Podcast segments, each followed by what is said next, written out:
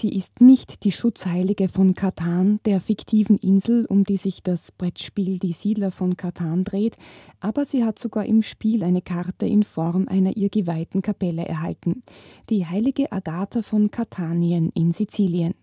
Sie zählt zur Reihe der frühchristlichen Märtyrerinnen, von denen man nicht genau weiß, ob es sie überhaupt gegeben hat, die aber immer schon verehrt wurden.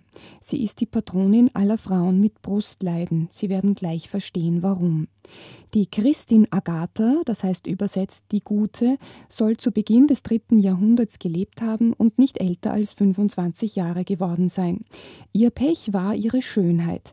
Der heidnische Statthalter persönlich wollte sie heiraten, sie aber ihn nicht, weil sie sich Gott geweiht hatte. Sie wurde verhaftet und zunächst in ein Bordell gebracht, um sie gefügig zu machen. Als das nichts half, wurde Agatha gefoltert. Ihr Patrozinium geht auf die Legende zurück, wonach ihr als Strafe für die Zurückweisung des Statthalters die Brüste abgeschnitten wurden. Daran starb sie noch nicht, dazu brauchte es noch andere Foltermethoden. Von Sizilien aus eroberte Agatha Europa.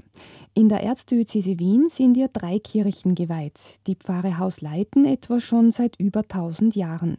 In Bad Pirawart werden am 5. Februar Agatha-Brote ausgeteilt, die Fieber und Krankheiten der Brust heilen sollen.